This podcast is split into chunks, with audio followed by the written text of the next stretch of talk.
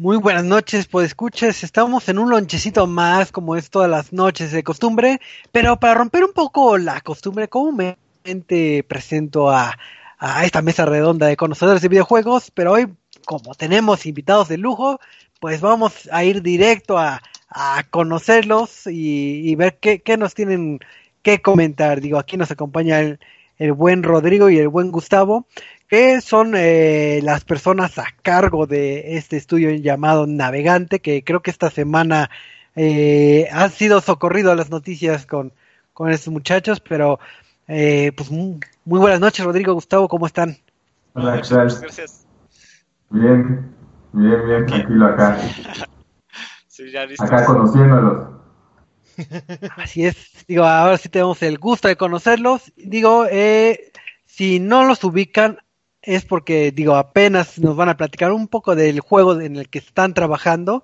Un juego, sí. un juego que realmente luce muy bien. Ahorita vamos a, a platicar más a fondo, digo, para que estén este, fogueados de quiénes son estas personas, pues estamos hablando con eh, la persona a cargo del juego, el programador y el game designer, que son este orgullosamente mexicanos.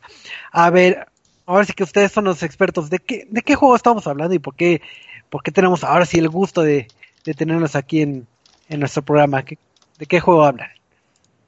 Ah, bueno, este, pues apenas anunciamos eh, esta semana eh, con un teaser eh, lo que es el pues el juego se llama Greek Memories of Azure y de lo que se trata es eh, un juego de plataformas, eh, más o menos como un Metroidvania, pero el gancho del juego es que en lugar de obtener habilidades por cada nivel obtienes este personajes completos. Entonces es un poquito como el Trine, el Lost Vikings y el, más que nada lo que a la gente le está gustando mucho es que tenemos un estilo de arte muy pues muy original que es pintado a mano y este y pues muy muy limpio, ¿no? Entonces, este, creo que eso ha tenido buen, buen jale. Entonces, este, de eso trata y pues creo que esta semana apenas hicimos este lanzamiento del teaser y, y hubo un poquito de, de, noticias al respecto. Pues ahora sí que yo creo que más que un poquito, un bastante. Digo, les recomiendo que tanto visiten ahora sí sus, sus redes sociales o chequen su sitio web oficial para que vean el apartado eh, visual que creo que es de las primeras cosas que, que votó en las noticias de, de esta semana. Y digo, no sé, eh, creo que varios medios o varias personas lo han comparado eh, visualmente con un título que se llama Hollow Knight, pero sí. digamos que, digo, y los que han tenido la oportunidad de, de, jugarlo saben que es un título bastante hermoso. Entonces, las personas que no han tenido la oportunidad de conocer su título, es un arte eh, similar. Ahora sí que la primera pregunta es, eh, ¿Es coincidencia que se parezca un poquito a este juego o es inspiración o, o fue coincidencia? Sí, más que nada nos, nos, ajá, nos duele un poco en el orgullo porque, este, de hecho, nosotros empezamos el juego hace muchos años ya y este, lo estuvimos, eh, haz de cuenta que antes de que existiera Hollow Knight nosotros ya lo habíamos empezado y más que nada empezamos, de un momento en que dijimos, vale, un juego que se parece un poquito a nosotros, pero se hizo un monstruo, ¿no? Y además es padre que nos comparen porque pues, el Hollow es un juegazo, ¿no? Sí, sí. Pero este, me acuerdo que mucho tiempo este, Gus y yo estábamos preocupados porque no manches, o sea, más o menos vamos por ese estilo, pero este, eh, es un poquito diferente porque el otro es mucho más gótico, ¿no? Nosotros somos mm. más tirado a una fábula. Ajá. Trabajamos en separarnos, de hecho, un tiempo eh, sí nos parecíamos mucho más cuando Hollow Knight salió, sacó el Kickstarter claro. y todo, y empezó a crecer tan fuerte, tratamos de, de separarnos de él, y a mí me llama la atención que, que lo sigan viendo como Hollow Knight porque yo ya no lo veo como Hollow Knight, pero todos lo sí. dicen, pues no pueden estar equivocados. Claro, sí, sí más, más, que nada... Eh, es accidental, ¿no? ¿no? Ahorita lo que, lo que pensamos es que no es como una influencia que nosotros nos enfocamos en, en ellos, sino ya que salieron y crecieron, lo agarramos como referencia en calidad y ya, sí. pero sí fue accidental porque nosotros ya veníamos trabajando nuestra línea de arte y, claro. y salió Hollow Knight y pues fue lo que fue. Sí, en realidad para el juego siempre nos enfocamos mucho en que tuviera una calidad pues muy, muy, muy, muy bien hecha, ¿no? O sea, queríamos que eso fuera una de las definiciones más fuertes del juego, el que fuera la calidad. Aunque no va a ser un juego muy largo, queremos que sea muy bien ejecutado y como dice Gus, o sea, la verdad es que pues un juego como el Hollow pues es un staple, ya ha sido un algo muy influyente en los platformers, que es el género en que estamos, entonces obviamente queremos tirarle algo que esté a ese nivel de producción para, pues queremos sentirnos así como que estamos haciendo algo a esa altura, ¿no? Entonces siempre lo medimos con esa barra, pero siempre, más que nada, nuestras influencias de arte fueron más como el Child of Light. Como... Light fue. Sí, o sea, más, fue un poquito más influyente que el Hollow Knight, pero este pero es simpático, ¿no? Porque sí, sí sabemos, sabemos que nos va a acosar siempre y además nos da gusto porque es un juegazo, ¿no? Y hasta en Metroidvania siempre estamos más como Chasm, sí. ¿no? Y en mecánicas como en los Vikings que, que, Hollow. O sea, Hollow no es algo que, agarramos. Nos gusta mucho su interfaz. Sí. No sé si usted, ustedes conocen un juego que se llama The Lost Vikings. Sí, sí. Es un juego, es un juego viejito. Sí. Eh, ah, bueno, es que sí, no, no, sé, porque a mí me encantaba ese juego y fue parte de lo que le metimos a, a, a, Greek, que era este, pues esa sinergia que tenían. Lo que pasa es que traen, eh, intentó hacer algo, pero no, no, no es algo, o sea, es algo que no me convence porque haz de cuenta que cambia, alternas los personajes, pero no tienen una identidad única ni posición. Y en el, los Vikings la posición de cada personaje era muy importante, ¿no? Entonces, este, es algo que, además no sé por qué ya no hicieron nada de estilo, y pues era algo que nos interesaba mucho. Perseguir con un estilo de arte padrísimo, ¿no? Porque Gus, Nico y Sebas son buenísimos para todo eso, entonces pues lo hicieron que se vea aparte muy bien, ¿no? Digo, está curioso que efectivamente, digo, viendo las notas de prensa, efectivamente eh, sí. hacen la comparativa de lleno, digo, ya ahorita nos aclararon un poquito de cómo está el asunto. Y también eh, en las notas, bueno, las notas de prensa así de que juego 100% mexicano. Y ahorita ya platicando antes de, empezar el, show, estamos viendo que que no es un equipo así conformado 100% mexicano como, como en otros estudios, sino que creo que el apartado eh, eh, artístico, si no mal entiendo, este eh, lo manejan ciertas personas en Argentina. La pregunta tal cual es, para formar a lo que es el estudio, ¿cómo se juntaron, o sea, cómo terminaron con gente de Argentina, con gente de Veracruz que vive en Puebla, o cómo se esa, esa unión? Ah, nos conocimos en, en el DF bueno, si quieres tú, Ah, yo lo platico. Ah, hace cuenta ah. que.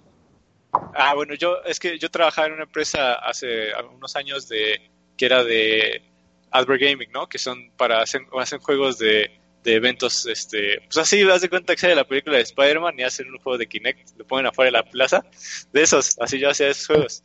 Entonces, pues esos venden un chorro para eventos, para croquetes de perro, lo que sea, ¿no? Entonces, Gus tenía una empresa aparte que él hacía, pues hacían de todo, pero principalmente cuando interactuaban con la empresa donde yo estaba, ellos hacían testing.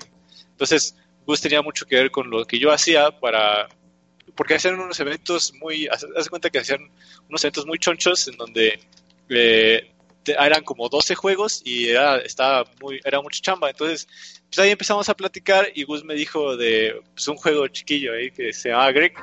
Me empezó a platicar y este, y pues yo estaba muy clavado, yo tenía mucho, yo, yo ya había tronado un proyecto antes que había intentado hacer en el Source. Eh, en el, era un juego de primera persona enorme, ¿no? ya sabes cómo empiezas. Y este, pero yo tenía muchas ganas de hacer un juego, ¿no? Entonces, eh, Unity apenas estaba arrancando en esa época, no todavía estaba muy verde. Y este, pues Gus me platicó y pues lo empezamos a hacer. Entonces, este, como lo, como lo queríamos hacer en serio, pues le empezamos a meter un poquito de dinero y así para buscar artistas, porque ninguno de los dos dibujábamos bien. Entonces, haz de cuenta que pues empezamos a buscar artistas y este, pues intentamos mucha gente de aquí de México, de hecho amigos, cercanos, todo, pero es muy difícil, es difícil porque pues fíjate, con todo que les pagábamos, contratamos uno de Perú, un estudio en México, varios chavos de aquí, y pues así vas probando gente y pues te van quedando mal, no te dan lo que quieren y así hasta que de plano Gus este, se clavó en DeviantArt y dio con eh, Sebas, que es uno de los dos, y él tenía unas animaciones a mano preciosas, ¿no? Entonces, bueno, ahorita ya le saben mucho mejor, pero en ese momento, pues eran como de Disney. Entonces, este, Gus hizo la prueba y este, y e, ella empezó por dibujar a Dara, ¿verdad? Tantito, a la chavita. Sí, sí. Y empezamos con, con ellos, Sebas es animador Nico es artista, su hermano es artista plástico, o sea, estudió la carrera de animación de Sebastián y estuvimos trabajando con él y hasta que una vez así lo ayuda a Nico y me trae una animación así buenísima. Y dije, no manches, dile a tu hermano que también le entre. Y ya, así este, empezamos a agarrar muy bien la línea y, ya nos consolidamos así los, los cuatro. Pero para eso, o sea, que estuvimos buscando artistas aquí, habrá sido como año y medio. Sí, como año y medio. y medio. Y tal vez yo me aventé ahí algo de preproducción unos dos meses y no, no agarrábamos hasta que, hasta que caímos con ellos. Sí, sí, digo, ya somos también. Los cuatro que ven. Ajá, digo, eh, lo que pasa es que el juego ha sido un maratón, ¿no? Y hasta ahorita, afortunadamente, ya estamos a full time para terminarlo. Pero mucho tiempo estuvimos Gus y yo así eh, adentro, fuera, medio tiempo, un cachito tiempo completo, así. Y este y como dijo Gus, ¿no? Probando gente. Pero pues él y yo siempre estábamos pegados. Y cuando llegaron Nico y Sebas fue, ellos son, o sea, la verdad es que han sido súper rifados. Y como lo ven, ¿no? O sea, el resultado se ve en el, juego. Y, o sea, en cuanto lo vean, yo creo que les va a gustar todavía más. Este, y pues sí, así es como se dio. Entonces ya empezamos a trabajar con ellos como hace tres años y medio, más o menos, cuatro años. Y este, y de ahí ellos han, hemos crecido mutuamente mucho porque el juego lo hemos hecho varias veces porque no nos ha gustado y así. Y hasta ahorita sentimos que ya está como a la altura que queremos que es cuando ya Virgus y yo platicamos y yo estábamos trabajando en otros estudios de juegos antes, él y yo, y dijimos, ¿sabes qué? Pues hay que salirnos y vamos a meterle de lleno, ¿no? Y este, y pues Nico y Sebas pues pegados, ¿no? A nosotros. Sí. qué bonito, qué bonito. Yo, yo tengo una pregunta. Eh, Ya pasando a hablar un poquito más del juego, ¿no?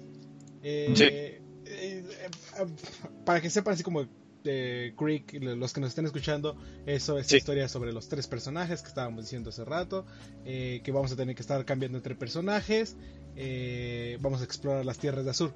Pero muchas veces en los juegos independientes, eh, estas historias, o bueno, me ha tocado ver que estas historias las rescatan un poquito de, o las, eh, se basan un poquito en,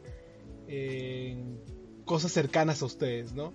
Y ahorita, pues, eh, hablando sobre Gris, que está basada en tres hermanos que exploran. ¿Tienen alguna relación esta con parte de su vida o cómo eh, llegaron a, esta historia sobre los tres hermanos que, exploraron las tierras de Azur. Sí, pues mira, yo, bueno, no sé si la quieres con Star Wars, pero ah, es, es, que ya, tengo, ya, sé, ya sé qué decir.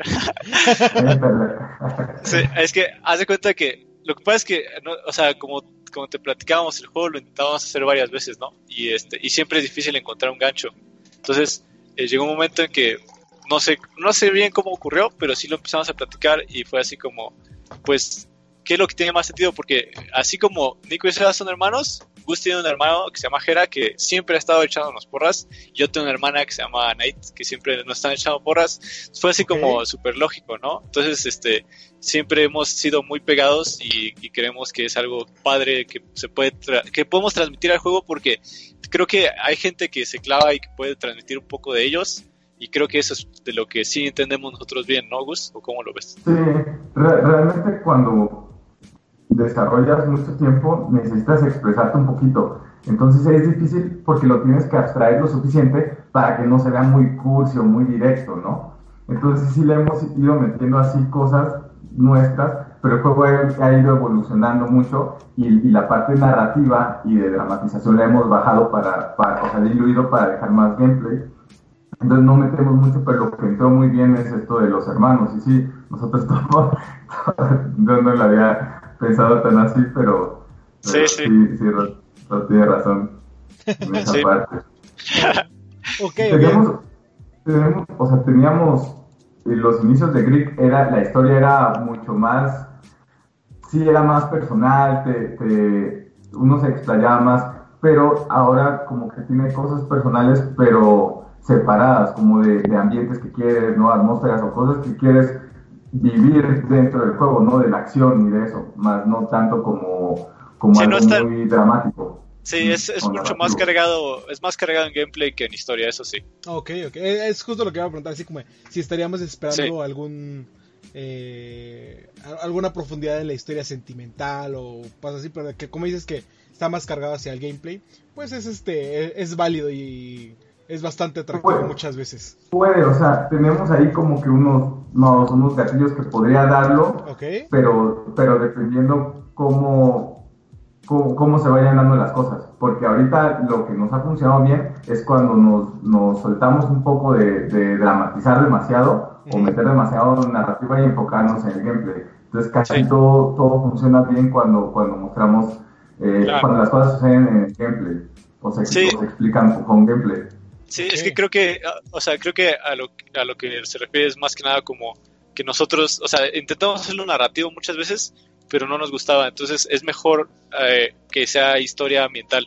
Entonces este, nosotros intentamos que el juego solito te lleve a, donde queremos, porque eh, no es tan cargado en textos, pero más, o sea, porque, o sea, justo como, como Nico y Seba son muy buenos y este y a nosotros nos gusta mucho darnos en gameplay, intentamos hacer que, que te envuelva y que mejor te lleve por ahí en lugar de estarte dando tanta explicación.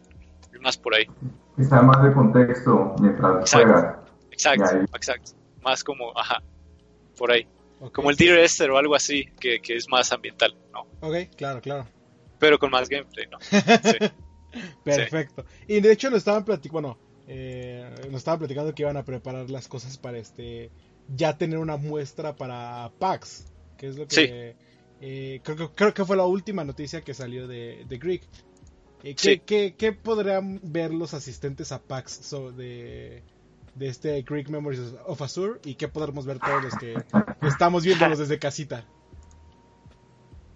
Este, ah, bueno, ahorita estamos este, trabajando nada más una demo eh, breve para los asistentes, este, pero o sea, el juego ya, ya está en un buen tramo. La verdad es que ya, afortunadamente ya estamos nos sentimos bastante seguros con lo que ya tiene total, pero, o sea, en sí, en, la PAX nada más vamos a mostrar un cachito, porque mucha gente no lo conoce y queremos que vean el core, que es este ese movimiento simultáneo de los personajes, que creo que sí está muy original. Nos, nos da mucho gusto porque creo que resolvimos muchas cosas muy padres ahí. Haz de cuenta que este bueno, siempre puedes usar a, quien quieras todo el tiempo y los puedes, los puedes gestionar. Uno puede ir a un área del mapa y otro puede ir a otra área o, también tienes un botón que lo holdeas y con ese mueves, los mueves al mismo tiempo a los dos. Entonces, este, hay, y también hay otras, hay algunas cosas que tienen que interactuar juntos. Por ejemplo, una palanca que uno gira y el otro la mueves para que uno suba, ¿no?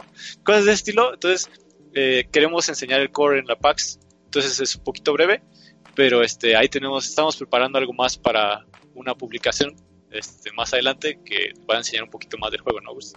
Sí, lo que estamos trabajando en la PAX es una demo con tres niveles para, para mostrar y donde vas a poder jugar con Greek y Adara. Porque como si, o sea, puedes jugar con los tres al mismo tiempo, pero ya necesitas un poco más de, de práctica. Experiencia, un poquito más de experiencia, sí. Entonces, es, empiezas con Greek el primer nivel, luego vas a poder jugar con Adara y Greek mezclándolos y estamos puliendo las escenas porque parte de lo que se ve en el video realmente es como lo que teníamos en ese momento y, ahorita la idea ya es mostrar los escenarios ya, ya bien afinados. ¿no? Sí, prácticamente ya casi terminados esos los que vamos a mostrar. Ok.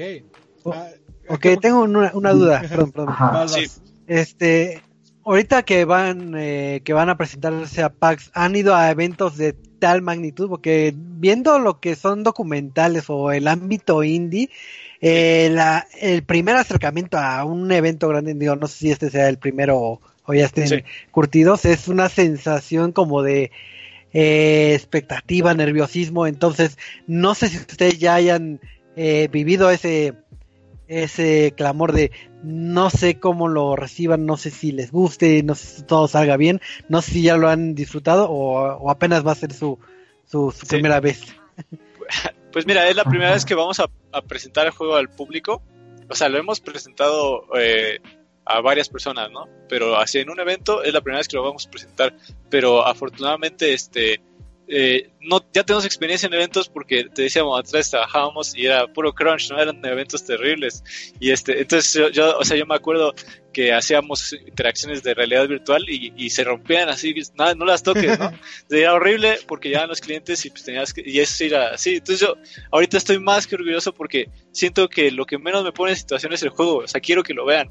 ¿No? Entonces, lo que más me preocupa es la logística de llegar allá, poner las pantallas, todo eso, porque creo que el juego está o sea, lo siento muy bien como para enseñárselos y que lo vean y este y queremos mucho feedback, ¿no? Queremos que lo conozcan y lo vean. Entonces, este sí, creo que por ese lado no, no, estamos tan nerviosos, pero sí es la primera vez que lo vamos a mostrar. Ah, A mí me pasa algo, ajá. Es la primera vez que lo vamos a mostrar al público y de hecho ahorita con el teaser, la verdad no, no esperaba que fuera algo grande. O sea, yo pensaba que Bromio lo, lo iba a subir en sus redes y ya, ¿no? Así nada más como para que estamos colaborando. Y, y la verdad, así yo ser sincero, o sea, en el juego se siente bien pero lo que está de arte todavía falta, o sea, a, sí, a, mí, todavía nos da cosas así de, ¿cómo se fue eso? Entonces, por eso es que estamos trabajando para pulirlo, pero me dio gusto que la gente lo, lo recibió bien, o sea, te juro. Sí, que, les gustó mucho, ¿no? Sí, en medios nacionales yo dije, ok, está bien, pues nos acobijan que somos un estudio en México, pero y, hubieron también publicaciones internacionales y dije, no manches, le van a dar con todo, porque, pues yo sé, las escenas no, no están pulidas, realmente dice se hizo ahí. sí, ya, no les digas, Gus, no les digas. Aquí en confianza. No, ya lo que van a ver después ya va a estar bien. Pero realmente salió así y es como, pues, no, no, no estaba preparado para eso. Pero, pero lo bueno es que lo recibieron bien y ojalá que, que en la PAX también este, lo reciban bien porque ya vamos a llevar algo mm, ya muy presentable. Más. Sí. Ya pulido. Ok, eh, sí, es la idea. Yo tengo dos últimas preguntitas. Y es que nos ahorita qué bueno que lo sacaste a, colación de este como que eh, apoyo con bromio de que liberó el teaser y todo eso, ¿no? Y es como que la eh, para ahora sí que para nosotros como medio eh, la primera interacción con de saber que Greek existía fue porque bromio nos contó así como ah estamos pasamos de un ambiente de ser developers a ser publishers y para esta primer como que podremos decir experimento de o para este primer eh, intento de publisher estamos apoyando a los chicos de Navegante. ¿Cómo ha sido este acercamiento con, con Bromio que, que, ya tiene un título publicado en todas las plataformas, si no me equivoco, que era este Patobox? Pues, ah, ah, como pues estuvo muy, estuvo muy este, pues natural, bastante, bastante natural. La realidad es que surgió, yo estaba aquí trabajando en, Puebla, en un estudio de juegos móviles, y este, salió una, estaba cenando con, con una prima y, y, su novio en ese momento así me dice, oye, yo conozco a los chicos de Bromio, y, yo de hecho iba a ir a, pues estaba ahí, estaba, estaba desarrollando todo, tenía algo que mostrar, y me dijo, ah, pues los conozco, me pasó su número, y ahí mismo en la cena dijo, oye, mira, este chavo trae este juego y, y Samir rápido me dijo, oye, este, pues, ven cuando quieras y hablamos. Y teníamos algunas dudas, queríamos platicar con ellos y bien buena onda nos, nos recibieron. Sí, la verdad es que bien rifados. Todo, eh, así todo, ¿no? Sí, por aquí, es esto, el otro, todo súper bien y ahí quedó, ¿no? Entonces nosotros creo que nos habremos, pues nos clavamos en lo nuestro, estábamos ahí buscando el financiamiento de Greek y nos, nos habíamos borrado como tres meses. Y ya cuando, cuando nos unimos ya formal como, como empresa y todo, este, otra vez teníamos algunas dudas y necesitábamos que, que nos asistieran, hablamos con ellos, pero ahora ellos vinieron, eh, los invitamos acá al estudio y estuvo muy, muy padre la, la, química y todo. Y fue así como hasta nosotros ese día lo, lo, pensamos, ¿no? Así como, pues es que ellos tienen como que los, lo que nos falta, ¿no? Que sí, sí, exacto. Que son las licencias, las consolas, la experiencia en, en, todo lo detrás de un juego, ¿no? Realmente nosotros estábamos concentrados en, en desarrollar, pero hay muchas cosas de cómo llevar la empresa, cómo, cómo estar administrando el proyecto y dándolo, ¿no? Las certificaciones o aplicando, y, o sea, sí, es un buen rollo. Y ellos ya con la experiencia que tenían fue como que, oigan, pues podríamos colaborar de publishers y... y sí, sí. Y sí, más que nada, claro. Se hizo la propuesta y era como que muy claro. Había... Sí, más que nada, sí fue, fue como dice Gusto, o sea, muy natural porque, porque también ellos hasta donde yo sé, digo, no, no sé si ellos te quieran confirmar, pero ellos siguen, ellos están desarrollando sus proyectos también. Y ellos nos dijeron que, o sea, más que nada tenían, o sea, down en toda esa parte de marketing que ya sabían de Patobox y nos dijeron así como, pues en lo que ellos están echando a su proyecto, mejor nos apoyan a nosotros con su otra parte del equipo. Y pues, tiene, todo el sentido, ¿no? Porque nosotros nada somos de desarrollo y así se la siguen. Y ellos, este, como dice Gus, tienen mucha experiencia en toda la parte ellos ya hicieron todo lo que nosotros falta y nos han estado eh, asesorando en todo y la verdad es que estamos muy contentos porque nos han apoyado muchísimo, ¿no? Y, qué bueno que eh, más en estudios independientes eh, se esa como colaboración de, ah, necesitas ayuda, pues eh, yo que ya le sé de este lado te, apoyo en todo esto, ¿no? Sí. Además, otro plus es que eh, la verdad es que estábamos buscando también publishers en todos lados y este y pues se nos hizo muy, o sea, sí brincaron uno que otro, es, lo que estábamos viendo el juego todavía le faltaba, pero más que nada ellos, eh, pues dije, o sea, tenían todas las piezas que nos hacían falta, están aquí en México y aparte dije, pues qué padre que podamos terminar el juego ya cerrado aquí todo, ¿no? Entonces, este, pues también fue parte también por eso, ¿no? Porque nos da gusto que, que podamos empujar todo esto nosotros, ¿no? Y, más que nada queríamos que el juego, ellos coinciden mucho en sus puntos con nosotros, ¿no? Queremos que el juego se vea, que sea un juego bueno antes que sea un juego de México, ¿no? O sea, nos interesa mucho que lo vean bien, que les guste a todos, este, que, que lo, que lo apapachen y este, y ellos también les gustó, entonces, este, más o menos, este, así es como se dio y afortunadamente estamos trabajando muy a gusto. Ok. Y ahora sí que por mi última pregunta, ¿cómo, cómo han visto todo el apoyo ahora sí que eh, nacional de parte de los paisanos este para el juego porque es algo que eh, en últimos años ha estado creciendo cada vez más y más. Eh, como lo platicamos hace rato de ¿qué, estudios conocen ah no pues es que empezamos así conociendo Mulaka luego los chicos de Bromio Hyperbird y todos empezamos así a, hacer entrevistas a, a darles impulso a sus juegos y es este pues lo que se necesita en este tipo de escenas y más como lo digo con estudios independientes. Cómo, han visto todo el, apoyo de, de tanto como este como prensa como fans como otros tipos de estudios y así sí pues mira más que nada de pues son varias categorías no y creo que creo que Gus va a coincidir conmigo, así de los fans estamos impresionados que les haya gustado, o sea, tanto porque son muchos comentarios positivos, esperábamos que fueran más rudos, ¿no? este, eso nos da mucho gusto. De prensa, la verdad es que eh, nos quitamos el sombrero, o sea, todos han sido bien rifados de prensa, o sea, así como ustedes que se acercaban a nosotros, este, nos han escrito otras personas y súper buena onda. Y los developers también, este, creo que a mí me da mucha, me da mucha curiosidad ver qué hacen todos esos estudios que ya sacaron su juego porque siento que ya estamos agarrando buena experiencia. Yo cuando estaba chavo, pues eran estudios grandes que gastaban mucho dinero y no hacían nada bueno y a mí me daba mucho coraje porque yo estaba chavito y pues yo quería entrar a uno de esos y te bateaban y cosas así. Entonces yo dije, ¿sabes qué? Voy a hacer el mío. Y por eso empezamos a hacer el nuestro. Y, este, y me da mucho gusto que ya veamos developers, ¿no? Y de ahí, lo único que eh, sí no nos ha gustado mucho es que creo que hay gente muy influyente en la industria que no apoya. O sea, realmente, por ejemplo, este se hizo un evento en Japón y este y o sea se tuvo que pagar eh, por la bolsa de los developers que iban no y cosas así. Entonces este digo no lo que pasa lo que me da coraje es que hay muchos apoyos de gobierno que se quedan en proyectos que no van y cosas así. Entonces creo que por la parte de, de, nos, o sea como que se, creo que está madurando la, la, industria con la siguiente generación con incluso los consumidores como que ya les gusta más ver de acá no pero este eh, sí, más o menos yo siento que es más o menos por ahí. Sí, yo, yo veo, yo no me esperaba, ¿eh? Tanto apoyo, o sea, veo puros comentarios buenos, yo dije, no, ¿en, qué momento van a llegar, no? A, sí, no, ya nos tienen a mala fe, ¿o qué? no, no, es que yo no sabía, o sea, la verdad Sí, no sabía, no sabía. Y de los otros estudios me da gusto porque hay mucha buena vibra, o sea, sí, de, de la gente está muy padre, aunque de la gente luego no, no nos llega todo o no, no podemos leer todo. Pero de estudios a veces sí, o sea, porque pues lo sigo y, está, está muy padre que, que, aunque no nos conozcamos ya estén hablando del juego y así. Y de eso sí se ha visto muy buena onda. Se, reconoce mutuamente, ¿no?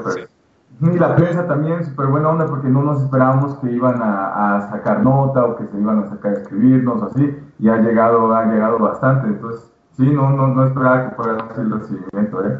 Y súper buena onda a todos. No, pues qué bonito que les hayan dado todo este apoyo y honestamente se ve hermoso el juego. Eh, sí, nos emociona ver eh, un poquito más adelantado lo que, eh, de lo que son capaces y de lo que va a tratar este juego. Este, ahora sí que nos gustaría quedarnos aquí una hora, dos horas platicando sobre todo lo que es Greek Memories of Ashore. Pero pues como lo platicábamos, ustedes tienen que seguir trabajando en, las preparaciones para PAX. Sí, sí. Y tenemos que nosotros seguir este el camino, pero pues ahora sí que antes de, despedirnos, nos gustaría que nos platicaran así. Esta es como que la de cajón, ¿no? ¿Qué, les platicarían a todos esos eh, pues tanto como estudiantes que están ahorita en, estudiando ya sea programación, ya sea eh, videojuegos, animación, todo eso, y tanto a los que ya tienen un proyecto en mente de, oye, quiero desarrollar esto y no sé cómo empezar y todo, y todos estos problemas con los que uno se enfrenta, ¿no? Ah, pues yo creo que más que nada la clave para que el juego exista y, nos guste es que agarramos la rienda nosotros, o sea, metimos las manos a hacerlo nosotros y aparte hemos aguantado mucho, o sea, hemos, hemos iterado mucho en el juego y hemos aprendido un montón. O sea, yo me acuerdo que desde que yo estaba más chavo y trabajaba en, esta empresa de Rare Gaming, este, yo en cuanto empecé a hacer el Greek y empezamos a avanzar en el juego, yo me empecé a sentir que, que aprendía mucho. Entonces, yo digo que los chavos se tienen que aventar a, a, donde puedan, o sea, aunque no hagas juegos de los que quieres, pero que aprendas y aparte no los sueltes, ¿no? Más que nada. Sí, y ahorita está súper, súper cómodo realizar juegos, o sea, antes, antes era complicado, ahorita tienes hasta assets, o sea, puedes prototipar cosas muy rápido y los motores están súper cómodos y ya nada más es, es, clavarte. Realmente yo lo que pienso es que no esperes a tener las cosas, sino que te pongas y ahí a darle, no hay otra. O sea, exacto, pero sí es un buen momento porque ya los motores están muy cómodos para, para desarrollar. O sea, puedes prototipar ideas muy rápido, o sea, no son, no, no son complejos ni agresivos. Entonces sí, sí es mucho más fácil de, de, lo que de lo que se piensa ahorita o de lo que era antes, sí, sí, más, más que nada que no se intimiden, ¿no? Con, con entrarle y que, que, encuentren qué es lo que les gusta, ¿no? Porque como dice gusta, hay hasta assets de programación visual. A mí, creo que mucho de lo que funcionó es que a mí me daba mucho coraje que, que cuando estaba haciendo mis juegos antes, que no, la, que la progra era lo, lo, que mi talón de Aquiles, entonces, ¿sabes qué? Pues voy a aprender a programar para que ya no, ese, ese lado ya no flaquee, lo voy a hacer yo. Y así es como ha funcionado, porque nosotros abordamos lo que falta del juego y lo que no, pues hemos buscado y afortunadamente pues buscas y buscas y buscas y le das con la gente adecuada, ¿no? Que ahorita ya son estos chavos. Ok. No, pues qué padre, y como les digo, les deseamos la mejor, eh, la mejor de las suertes y ya no podemos esperar a ver qué, qué tienen en PAX. Choco. Muchas gracias, sí. Otra preguntita por ahí. ¿O no, nada más para, para agradecer ahora sí eh, su tiempo, que sé que, que, su gente está bastante apretada, qué bueno que, que se dieron un tiempecito para estar este con nosotros y platicar de, de este juego que sí auspita, ah, bueno, sí pinta para hacer un, un gran título, le tenemos la, la, mejor de las fe, ya estaremos obviamente eh, a la expectativa de ver eh, cómo va evolucionando en el juego y, y, lo tendremos en nuestras manos en el 2020 si, si no fallan sí, las cuentas. Sí, todo, todo, sale bien. Sí. Muchísimas gracias eh, por muchas la gracias invitación. ¿eh? Entonces, nada más para reafirmar, eh, Greek 2020, ¿para qué plataformas? Todavía no están confirmadas. Ok. Todavía no están confirmadas, pero se lo pueden imaginar. Ok, ok. Ahí este, tenemos unas fotos en el Twitter que pueden confirmar una que otra. Pero sí, todavía no podemos decir nada porque apenas estamos viendo que, sigue. Y, pero sí, digamos que consolas, sí, seguro. Ah, no sabemos cuál. espero espero que todas, pero todavía no podemos decir nada. Ok, perfecto. Pues ya saben, chicos, eh, si quieren saber más de todo lo que es este Creek, pueden seguirlos en redes sociales, que si no me equivoco es arroba playgreek. Y en Facebook también los encuentran como Play para que puedan ver, eh, pues ahora sí que todos estos avances que están sacando en, en redes sociales. Sí, pues muchas gracias, ¿eh? De que a ustedes ya estaremos platicando más adelante en el camino, así que nos estamos viendo. Ah, Hasta luego, muchas gracias. Muchas gracias.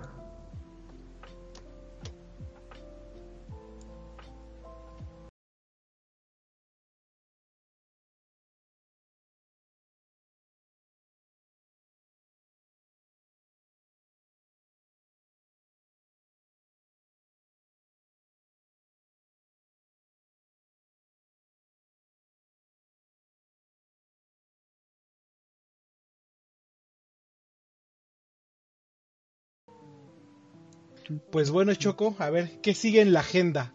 Ya ah, platicamos con estos chicos de, de Greek. Pues bonita, bonita charla. Ojalá que, el futuro los auspicie más, pero pues vamos a, a otras noticias, porque como todas las semanas... Este, que hay que darle a lo que es el podcast, las noticias, las... Así Pues así es. ¿Qué, qué, noticias hay esta semana? Yo recuerdo un, título que se llama Doom. Creo que todos hemos jugado este Doom alguna vez.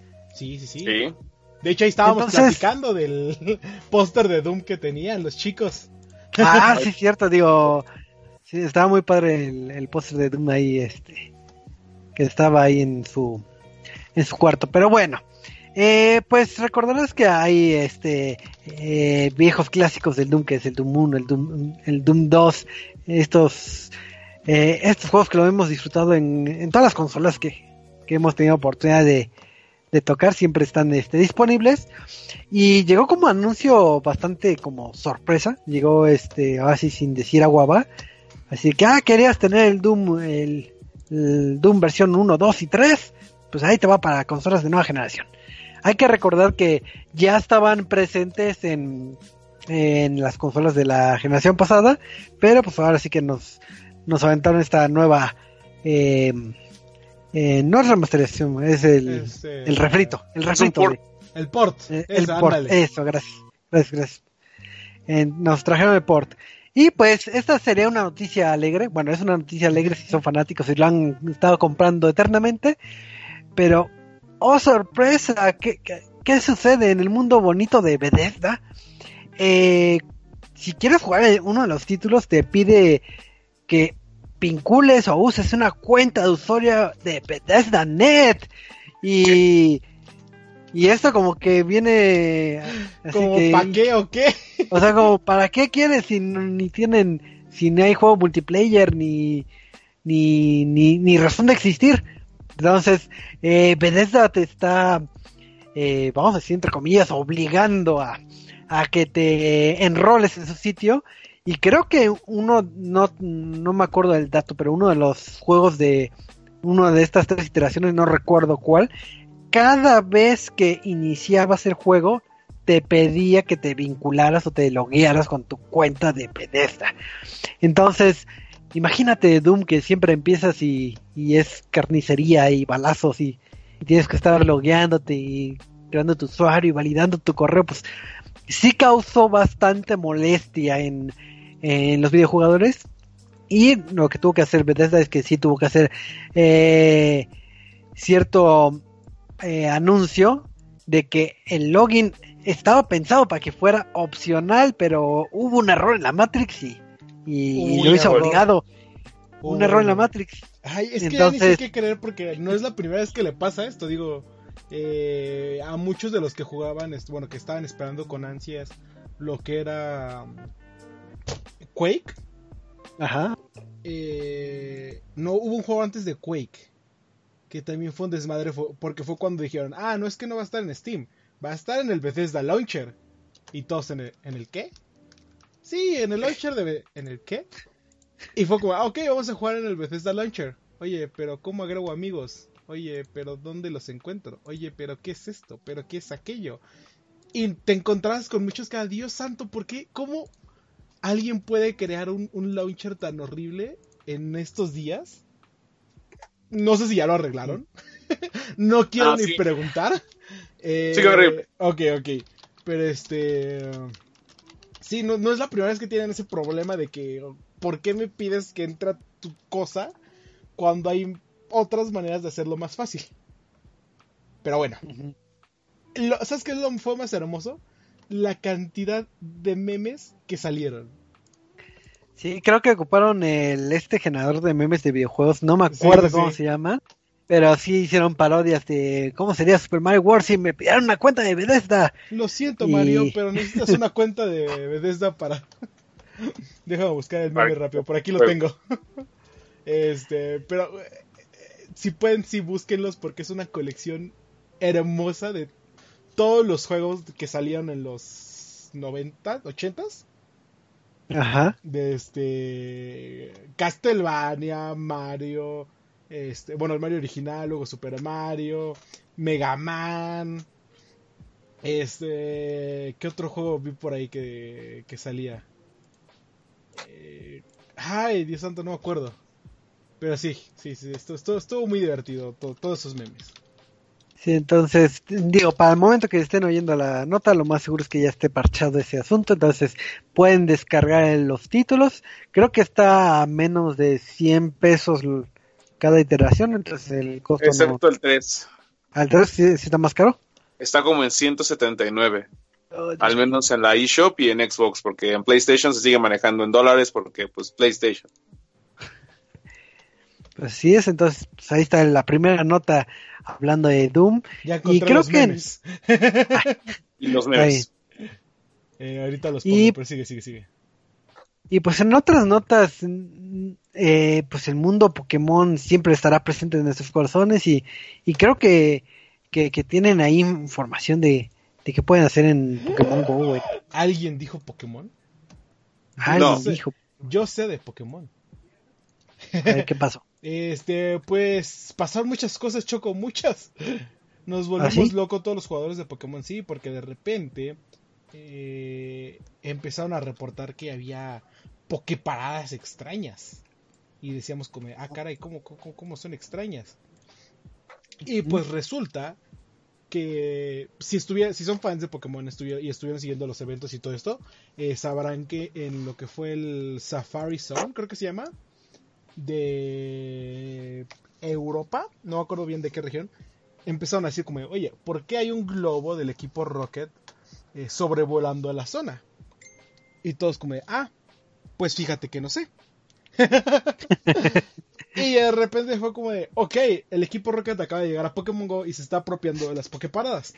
Entonces, ¿qué es lo que pasa? Que estas Poképaradas se vuelven como de un color más oscuro, azul más oscuro, y empiezan a girar erráticamente. Y cuando llegas, eh, pues obtienes los ítems, pero al obtener los ítems te encuentras con un representante del equipo Rocket contra el cual tienes que pelear. Si no me equivoco, pertenecen a la Liga Super, que son de. Bueno, la Liga Ultra, que creo que son de 2500 para arriba. Pokémon de 2500 para arriba. Y una vez que los derrotas, eh, a, los tres Pokémon es como si fuera una pelea de entrenador contra entrenador, no como una raid. Eh, puedes atrapar a este algún Pokémon que hayan usado que sea que se llaman Pokémon eh, oscuros que tienen como pueden ver la imagen si es que nos están viendo ahorita.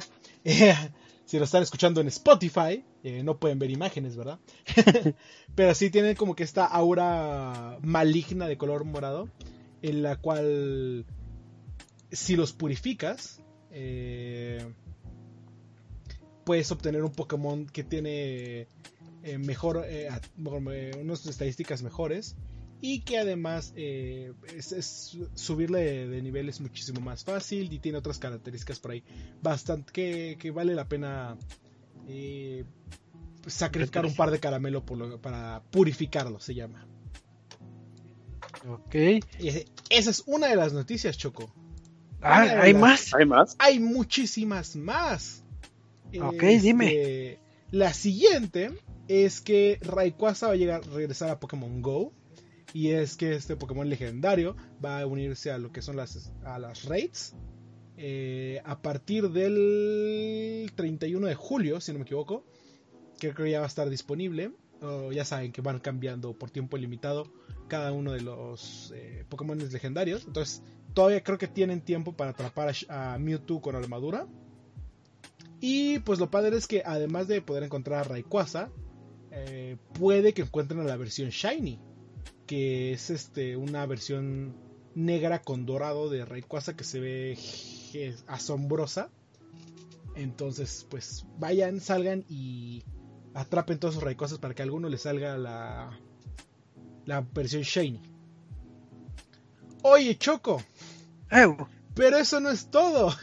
No, no es todo. No, Ahora ya va a estar Pokémon Go hasta en, campeonatos o qué? ¿Qué rayos? ¿Choco? ¿Cómo lo supiste? Eh. Ah, sí, demonios. oh, oh. oh así, es, Choco. Va a haber un Pokémon Go Invitational. Eh, además de que ya se anunciaron los artes para el, Pokémon World Championship de 2019. Eh, aquellos que vayan a Washington DC, eh, donde más de 7000 competidores se van a poder enfrentar desde el 16 de agosto y hasta el 18 de agosto en el Pokémon World Championship 2019. Eh, ya saben que pues este básicamente esto reúne todo lo que es TGC y TCG, el Trading Card Game, y el BGC, que es el Video Game Championship. Este, entonces vas a poder jugar. Eh, eh, puedes participar como juego de cartas o como juego de. o como el videojuego. Y aparte, aparte, va a, a, presentarse este que es el. Se va a unir Pokémon Go como un evento adicional, como una competencia especial, que va a ser pues la primera vez que aparezca este título, ¿no? Eh, como sabemos, hay batallas entre entrenadores en este, en este aplicación, este videojuego. Y pues para hacer como que más interesante, va a haber batallas eh, de entrenadores eh, competitivas en, dentro del evento, ¿no? Entonces, este, se nos van a estas primeras batallas competitivas que van a estar dentro del juego van a ser mostradas el viernes 16 de agosto que se inicia el Pokémon Go Invitational después de la apertura del, del World Championship y pues vamos a poder ver cómo es este e, estas nuevas tipo pues sí como que nuevo tipo de batallas de, de Pokémon Go. Entonces pues va a estar bastante interesante que que este ver cómo pues ya además del videojuego original va a haber eh, competitivo del, juego que pues, al principio no le ha ganado a tantos, pero ya está, eh, digamos que poniendo un poco más cercano a lo que es el juego original. Ahora pues, está súper bien, digo, vamos a ver qué, qué, le depara en este mundo competitivo a, lo que es este Pokémon Go. Creo que, que se ha sabido eh, mantener vigente. Digo, ya lleva, un rato y, y pues sigue gente muy clavada jugando y jugando, ¿verdad, Eduardo? Seguro sí. te lo pasas jugando. Yo sí.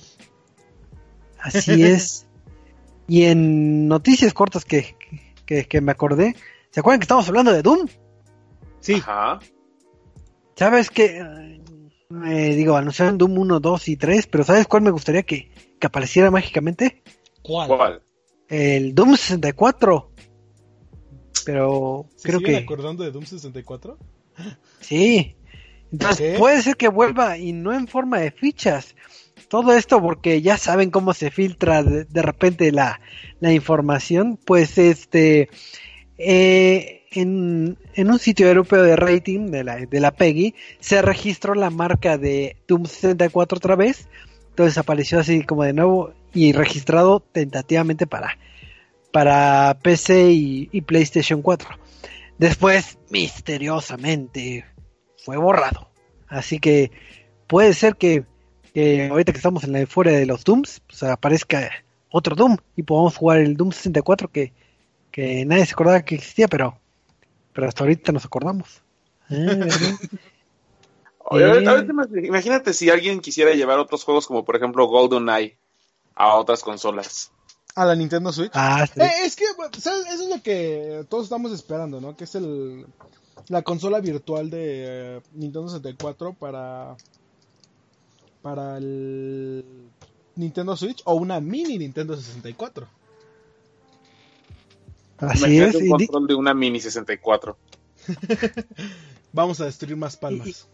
Y, ahorita que, que, tocas el tema de GoldenEye, digo, estamos hablando de un juego de. Puta, no, no, no sé cuántos años lleva GoldenEye, pero pero de ahí de la lejana Nintendo 64 y es un juego muy querido por, por muchas personas realmente, Digo, me incluyo yo, no, no sé cuántas horas invertí en ese, en ese título y, lo volveré a jugar. Pero pues hay personas que lo siguen jugando y principalmente eh, los speedrunners o los streamers. Y, y, en, y en este, digo, ahorita que tocaste el tema me, me recordaste que que el speedrunner Ryan Goose eh, se encargó de pasar el GoldenEye con una sola bala. El ah, primer nivel. El primer nivel. Ah, ah, ¿verdad? Entonces, este, ahora sí que están eh, varios streamers intentando pasar el juego nada más con a puro, a puro cachetadón. Entonces, digo, obviamente la, la bala es para pasar el primer candado eh, y está en la, en la ruta para pasar todo, todo lo que es este el título, si no es que, ya lo hizo, digo, ahí no tengo el dato, pero, pero esa bala es requerido. Entonces, imagínate pasar todo un juego nomás a puro, a puro cachetadón. Se puede. Sí, como ah, vas, vas, vas. No, es que por ejemplo, los Metal Gear, algunos sí requieren, por ejemplo, que dispares. Pero en teoría, y salvo los detalles que sean como jefes eh, de cada escenario, todo el juego igual lo puedes pasar sin balas, pero bueno, una cosa es Metal Gear, en donde te dan herramientas para distraer a los guardias y que luego te bailen como Shakira, y otra cosa sí es GoldenEye, que es toda, todo un icono de los shooters para consolas, sobre todo para el 64. Así es, entonces algún día llegará a nuestros corazones, yo sé que algún día aparecerá. Pero, a ver Michael, no sé si tengas una nota ahí en tus cachivaches. Pues de hecho sí tengo varias así como notas. Bueno, para empezar como algo rápido, ya se anunció el día de hoy que Spyro de Reignited Trilogy, que fue una remasterización de los tres Spyro para PlayStation 1, había llegado nada más para PlayStation 4, Xbox One y PC. Y todos los jugadores es así como de, oye, ¿y para Switch? No, pues espérate tantito, porque no sabemos cuándo. ¿Y cuándo nos va a llegar? Mm, tú espérate, pero la espera ha terminado y sí, efectivamente, Spyro va a llegar a Nintendo Switch. Todos los juegos remasterizados, adaptados así bonitos para la nueva generación de consolas, pues ya se va a poder disfrutar de manera tanto en dock como en portátil. A menos que te compres el, Switch Lite, que en su defecto no vas a poder utilizarlo en la televisión. Pero bueno, está ya fechado para septiembre. Eh, parece que ya para el 3 de septiembre. Nada más quiero verificar bien ese dato, pero ya lo puedes apartar tanto en tiendas físicas que absorban otras tiendas o en la eShop. También lo vas a poder comprar. Ah, sí, 3 de septiembre. Y deberán tener 6.2 GB libres si quieren descargar todo el juego. Así que, bueno, al menos es la información que tienen así como prevista. Todo bonito. Eh, todo bonito, muy bien, muy bien. Eh, pues yo no si tengas así. ¿Ah, bueno, me ganaste. A ver.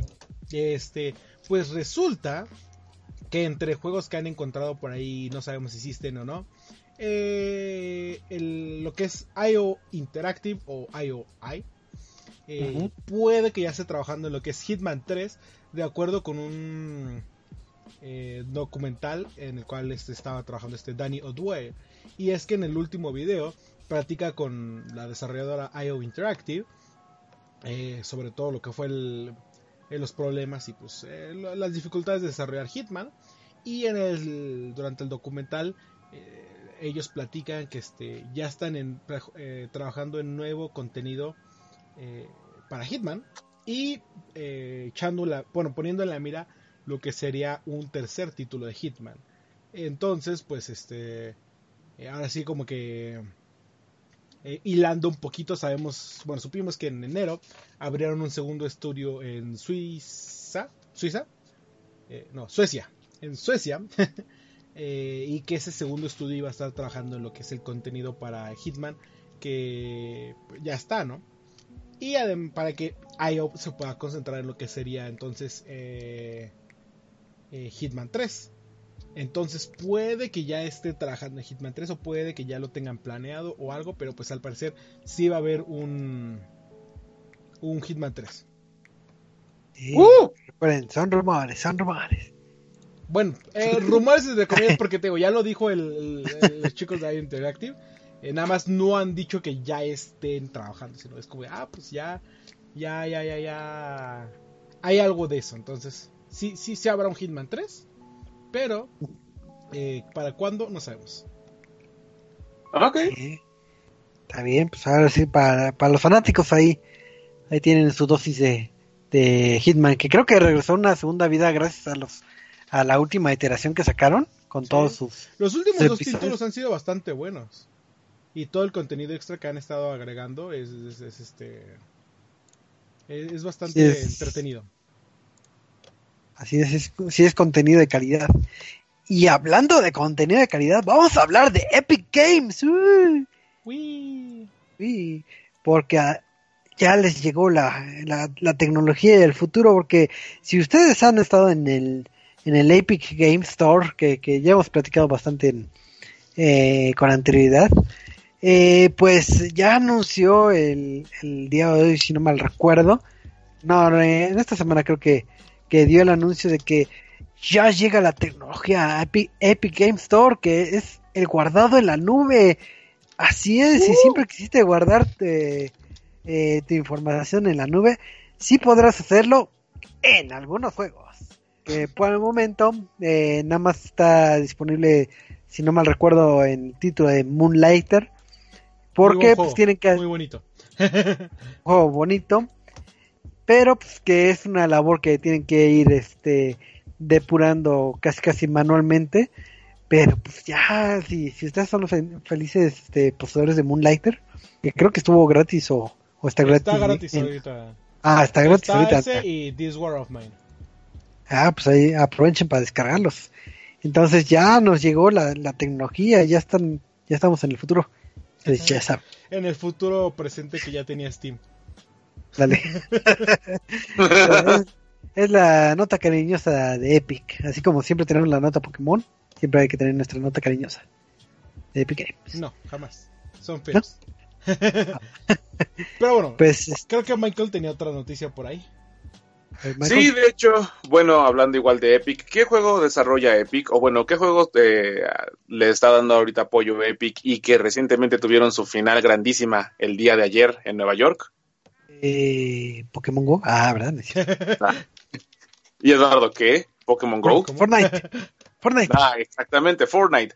Y pues ya sabemos que su ganador, que cuyo nombre se me acaba de olvidar porque todavía no me acuerdo muy La de solos fue Buga.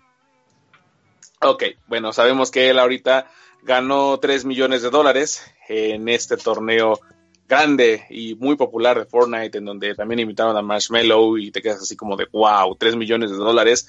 Pues mucha gente empieza a opinar sobre eso, ¿no? Sobre eh, de que por qué una persona, un joven de 16 años gana más que un deportista profesional y cosas así. En realidad el tema para mí no me importa tanto, o sea, la, la polémica. Lo que importa ahorita es que Dota, eh, en su próximo torneo internacional, sí, esa, esa canción que baila Ricardo Milos de manera muy sensualona, este, acaba de anunciar su premio final para su siguiente torneo internacional y va a tener un premio monetizado de 31 millones de dólares para aquel que gane el número. Ah. Sí, no, todavía no. Ya anunciaron que esa es como la cifra que llevan hasta ahorita. Vaya, pues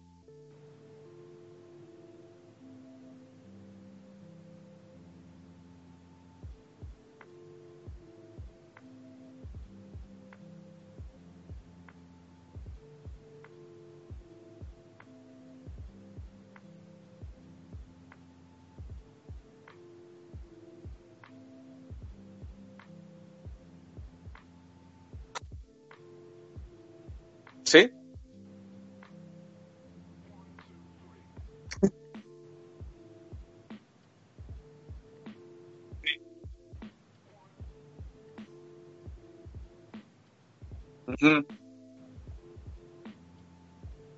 Pero pues imagínate cuánto le va a tocar al ganador final.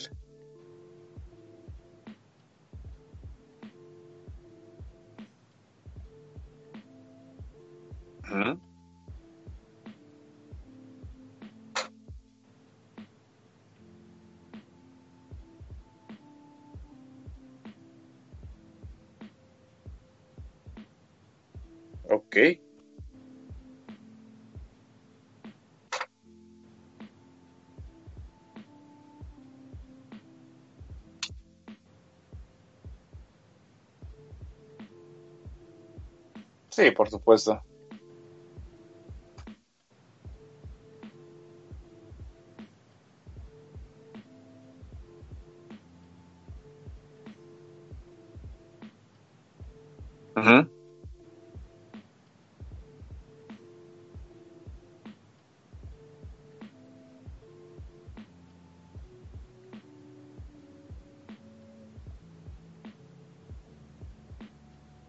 Sí, seguramente va a ser otro, otro tema que va a empezar a, generar su polémica, justo como lo hizo Fortnite ahorita, porque ya no solamente lo que son medios de videojuegos, sino también prensa, al menos aquí en México, ya también empezaron a señalar eso, ¿no? De la manera sensacionalista, como siempre he dicho, en la que dicen, joven, ajá. No, es, que es esa, esa, idea de que ya están como reportando del joven eh, gana tanto dinero por jugar un videojuego y la gente no se detiene y ni siquiera le interesa, solamente como que les interesa ese llamado de mira cuánto está ganando por... Ajá, un niño está ganando por estar haciendo lo que a ti no te gusta que haga la juventud. ¿Sabes qué me da risa?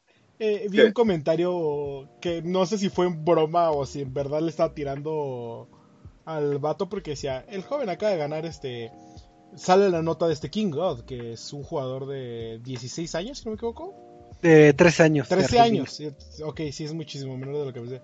Este que es un jugador de Brasil de Fortnite, que se llevó 900 mil dólares.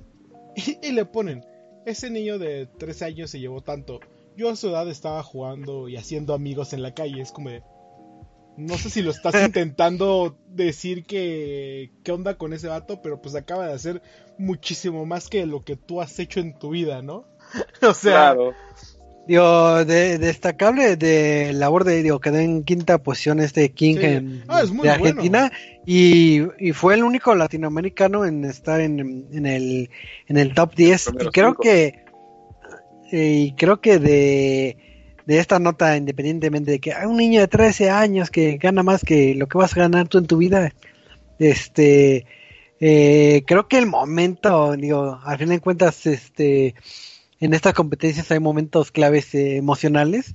Digo, ahí sí pueden ver, hay un momento de cómo se, se quiebra en lágrimas de, de por estar en la posición 5 y con quién está, que es ahora sí que con su padre y es el la otra cara de la moneda, que muchas veces eh, muchos tiramos así de que no, es que luego no se tiene el apoyo de los padres o es algo muy complicado y pues aquí en el caso de King pues es este eh, muy distinto. Entonces yo creo que por ese lado creo que es eh, tener orgullo a pesar que no sea nuestro nacional, pero sí, ahora sí que es latino ah, y al final de cuentas qué bueno. Me equivoqué, no, es, no, es, este brasileño, es argentino. Es argentino. El, sí, King God. Entonces creo que creo que sí es de, de historias bonitas que llegan al corazón. De hecho, ese es el video más famoso, ¿no? Que ahorita ha estado en internet. O sea, es entre, lo, entre la victoria definitiva y entre que precisamente vemos al pequeño que está siendo abrazado por su padre. Dicen que el papá le está diciendo, este premio es tuyo. Sí, el papá le está diciendo todo tuyo, todo tuyo. Como, como su acento argentino y es como de, es que eres un morro de 13 años, ¿qué haces con, eh, pon tú 600 mil dólares después de impuestos, ¿no? Este, mm. ¿qué haces con 600 mil dólares? A ver, la, pregunta de, de, la noche. ¿Tú qué harías, Eduardo? Si tuvieras 13 años. Pues, creo que lo primero es comprarme una PC mayor o no sé. Invertirlo en Fortnite. Invertirlo. este no, así primero comprarme, gastarme pon 100 mil en cosas y ya lo demás invertirlo, no sé.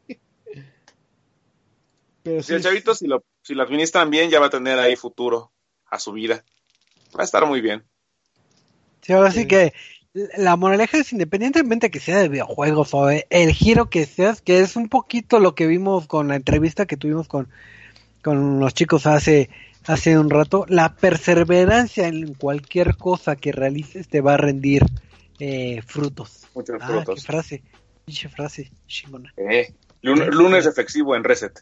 Ándale. ahora sí que, que échenle ganas en todo lo que hagan. Yo tengo la pregunta más interesante, así como fumada. ¿Qué harían si tuvieran 23 minutos de 21 minutos de vida y de repente mueren? Pero después reviven de esos de mueren en 3 minutos y luego reviven para tener 21 minutos de vida y repetir este lapso por 60 veces al día. ¿Qué harían? Pues ya me tiro y me pongo a dormir en lo que me muero. Reviva, ah, tengo 20 minutos más, un ratito más. ah, bueno, pues como nota rápida igual, eso es lo que vimos recientemente en la madrugada del sábado al domingo, porque conocimos así a Hartman. a más detalle, que es un personaje que va a aparecer en el videojuego de Hideo Kojima Death Stranding, interpretado por Nicolás Winding Refn, que supuestamente es un gran amigo director de Kojima, que ha de estar bien, bien loco. Básicamente esa es su carta de presentación, ese proceso de vida y muerte en el que se presenta como él tiene que estar aprendiendo cosas durante 21 minutos, que para él considera que es suficiente para una persona, eh, tener todas las actividades al menos básicas como comer, ir al baño, conocer, descubrir, pero que entablar una conversación con una persona que apenas conoces por primera vez, pues es más complicado de lo que parece. Y pues se me hace muy curioso que la hayan subido en la madrugada cuando a nadie ya le interesaba este juego, al menos hasta que salga en noviembre, el 8 de noviembre, pero pues ya conocimos a un personaje más de este rarísimo mundo de, de Hiro Kojima que tardaron como 20 años en hacer. Y seguramente van a estar publicando más videos de introducción a los personajes para que te puedas spoilear un poquito y pues conozcas un poco de lo que quiere hablar este hombre, que la verdad yo digo que no lo merecemos, pero bueno, mucho, muchos dirán que está loco y sí, efectivamente está loquito el japonés. yo sé, yo sé, pero, pero es un loco que adoramos. imagínate el arco argumental, así que imagínate que te mueres cada, cada 20 minutos. Sí, güey, está bien chingón. Polo, polo, polo. ¿Y de qué te vas a morir? No sé, pero te mueres cada... y te quedas dormido. O sea, eso me recordó un meme justamente que está hablando con este Matt Mikkelsen. Es una foto y le dice, y entonces vas a aparecer de, este, de un lago lleno de petróleo y vas a convocar a un montón de zombies soldados están, unidos a un cordón umbilical a tu, a tu abdomen y los vas a comandar. Y Matt Mikkelsen con la cara de ¿qué? ¿Qué? Ah, pues, así, exactamente. Sí, está muy loco. Pero pues bueno, ya creo que tengo la última noticia. No sé si alguien más tenga. No, ya no. ¿Ya? Pues bueno, el día de mañana, señores, hay misa. ¿Hay misa? Hay, misa a las 8 de la mañana. No, de Nintendo no, no tenemos de Nintendo. Hay misa de Nintendo, Choco. ¿Es de serio? Mandé, hay mi, exacto. Eh, eh, técnicamente es a las 6 de la mañana, hora de, creo que es de Nueva York, o no sé, de uno de esos. Pero a la hora de México es a las 8 de la mañana. Mira, no sé si está más loco Kojima por subir un video a las 12 de la noche o Nintendo por hacer misa a las 8 de la mañana en un martes. Sí, en un martes, eh, sí, están locos, malditos japoneses.